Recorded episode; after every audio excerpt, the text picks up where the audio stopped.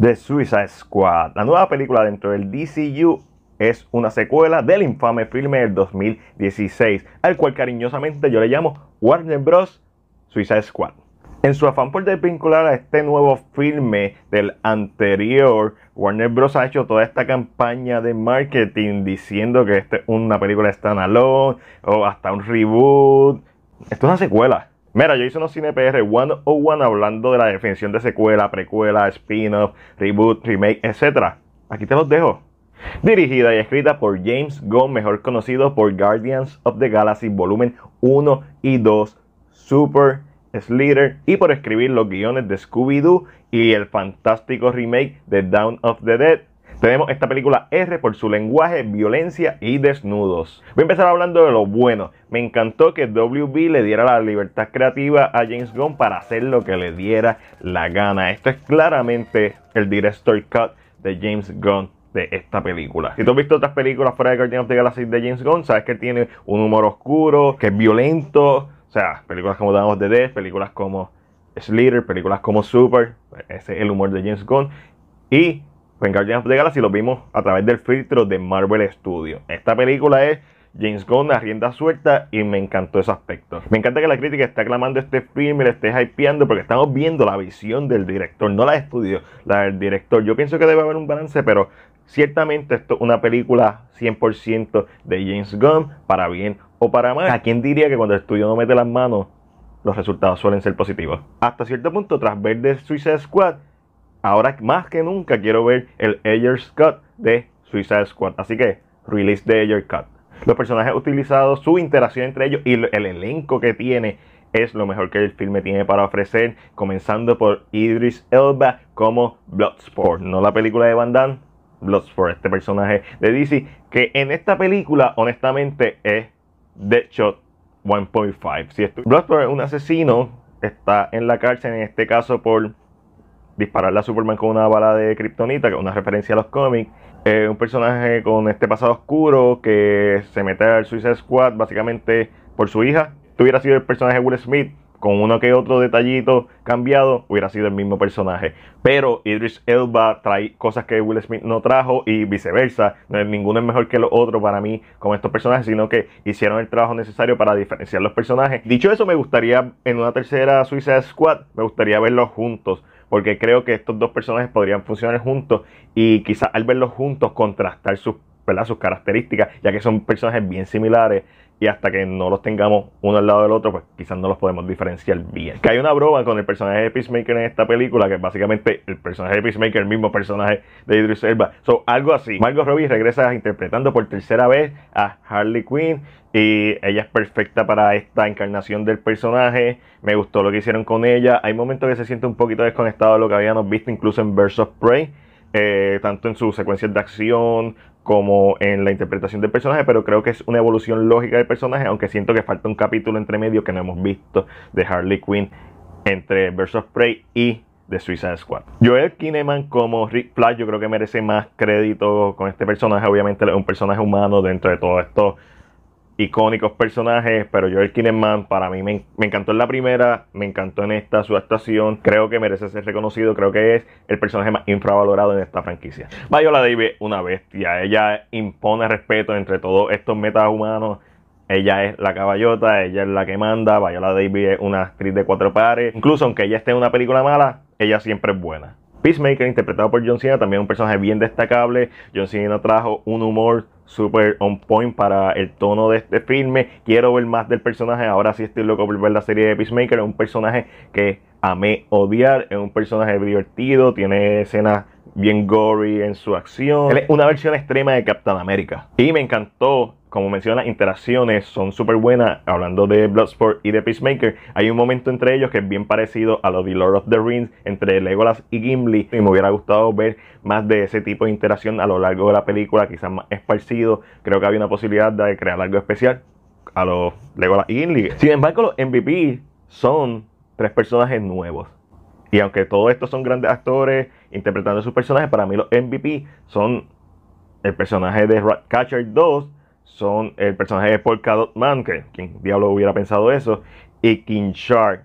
Aunque tengo mis reservaciones con King Shark, pero vamos a hablar de Ratcatcher 2. Daniela Mercury interpreta a Ratcatcher 2, que es la hija del primer Ratcatcher, y este es el personaje más humano dentro de toda la película y el corazón del filme. Su poder es que ella tiene un artefacto que la ayuda a controlar ratas. Y tenemos a su rata Sebastián, que también es otro de los MVP. Ella hace que las interacciones entre los personajes se mantengan grounded y se mantengan emocionales. Ella tiene interacción con Bloodsport, ella tiene interacción con King Shark y es el personaje que funciona como el corazón del filme, o sea, el Ray Fisher de esta película. Ella hizo un excelente trabajo y está una actriz joven que hay que estar pendiente de ella porque en esta película se robó el show dentro de un gran elenco y ella una actriz, o sea, hay tanto corazón en su mirada, tanto miedo porque este personaje que es tan humano que no merece estar en este grupo, no porque no tenga los poderes, sino porque ella no es mala. Tú, lo ves en su mirada, ella no es mala. David Dalmatian como Polka Dot Man. Literalmente James Gunn se metió a Google y buscó cuál es el personaje más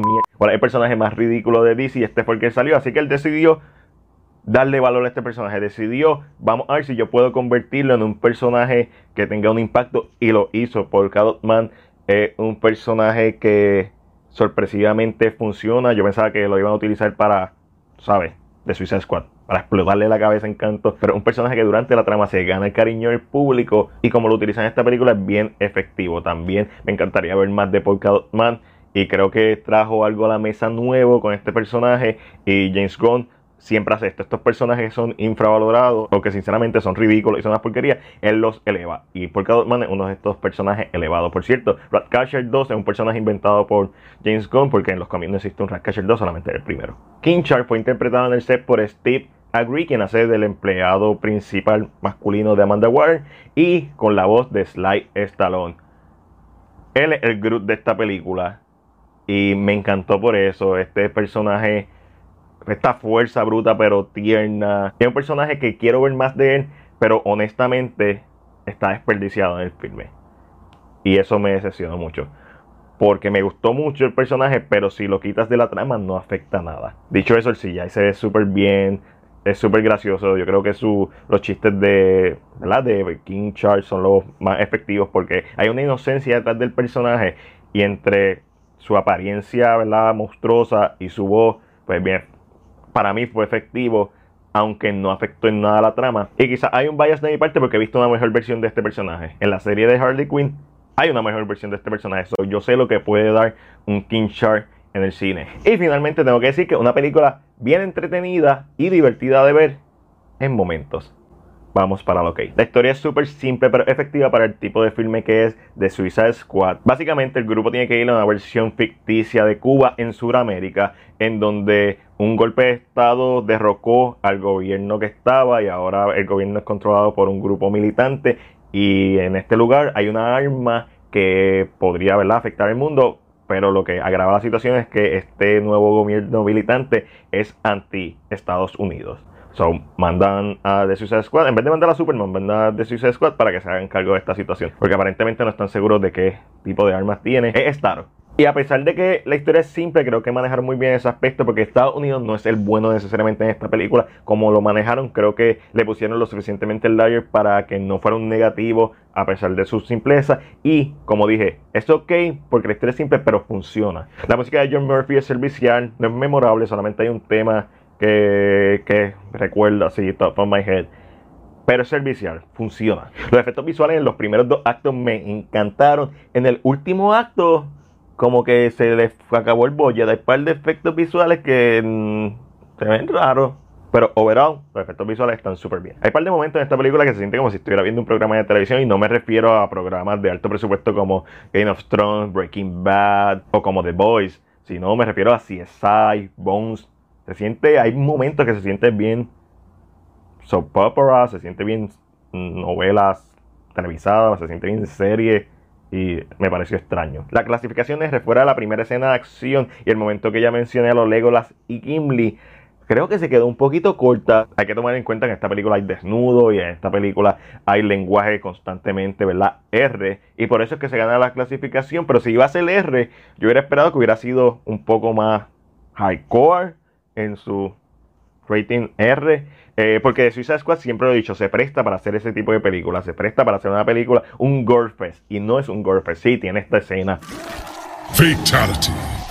Está la madre. Eh, lo pongo como un ok porque quizás es culpa mía por esperar un poquito más. El humor y el tono de esta película, para mí, un ok. Hay momentos en que me hicieron reír. Hay momentos en que no me hicieron reír para nada y me quedé como que, what the fuck. Pero claramente esto es un filme de James Gunn y eso implica lo bueno y también lo malo. Esta película no se debió llamar de Suicide Squad, sino a Suicide Squad, porque esto es un grupo más de Suicide Squad. No es como que el Suicide Squad es una película que no es tan memorable y sus escenas que entretienen son bien entretenidas. Las que no lo son, son desaparecen de tu mente inmediatamente. El ritmo narrativo está all over the place. Esta película tiene los mismos problemas de Birds of Prey, en donde su trama innecesariamente para para mostrarnos lo que estaban haciendo otros personajes hace 8 minutos atrás o hace 3 días atrás o lo que sea y el momentum desaparece. Like, la película hay momentos que tiene un momentum bien brutal y que uno está ahí y de momento para para enseñarte otra cosa a otros personajes y, es como que, what the fuck. Admiro que James Gunn quisiera darle ese estilo de comic booky en su narrativa de la misma forma que admiro eh, la forma en que Ang Lee utilizó los paneles de cómic para inspirarse ¿verdad? en la presentación de Hulk. Dicho eso, admiro la idea mucho más que la ejecución. El tono de la primera escena de esta película puede ser que te encante o puede ser que lo odies. Yo lo encontré innecesariamente cruel y todo ese principio es para dar un punchline, para hacer una broma, que para mí no hace mucho sentido porque cuántos pájaros del mismo color pueden haber en dos lugares completamente diferentes. Entiendo que esta primera escena lo que está tratando de establecer es un tono, pero había mejores formas. Para mí la primera escena no impacta en nada el filme y el punchline no fue lo suficientemente divertido como para justificarlo. La película tiene muchos paréntesis, por ejemplo, esta escena de King Shark que sale en los trailers no aporta nada a la trama, no aporta nada a la película no tiene un payback. Y durante todo el filme hay muchos paréntesis que detienen el momentum de la trama, además de los flashbacks de 3 o 4 minutos. Hay muchas escenas que yo hubiera quitado y le hubiera dado un poquito más de enfoque quizás al pueblo que estaba tratando de crear, hacerle otro golpe de estado, que esos personajes o esa trama pasa totalmente al olvido hasta el final del filme. Es como que desaparece, está al principio, está en medio desaparece y está al final. Aunque está Milton. Y son estos paréntesis que hacen que el filme a veces se sienta tropezando en su ritmo narrativo. Y hablando de Kinchar, que un personaje que como les mencioné, no afecta en nada la trama, lo podías quitar totalmente y poner a otro o dejarlo sin ese personaje y realmente no iba a afectar en nada la trama. So, es decepcionante porque a él lo mencionan como que va a ser el músculo de la película. Y no, honestamente no.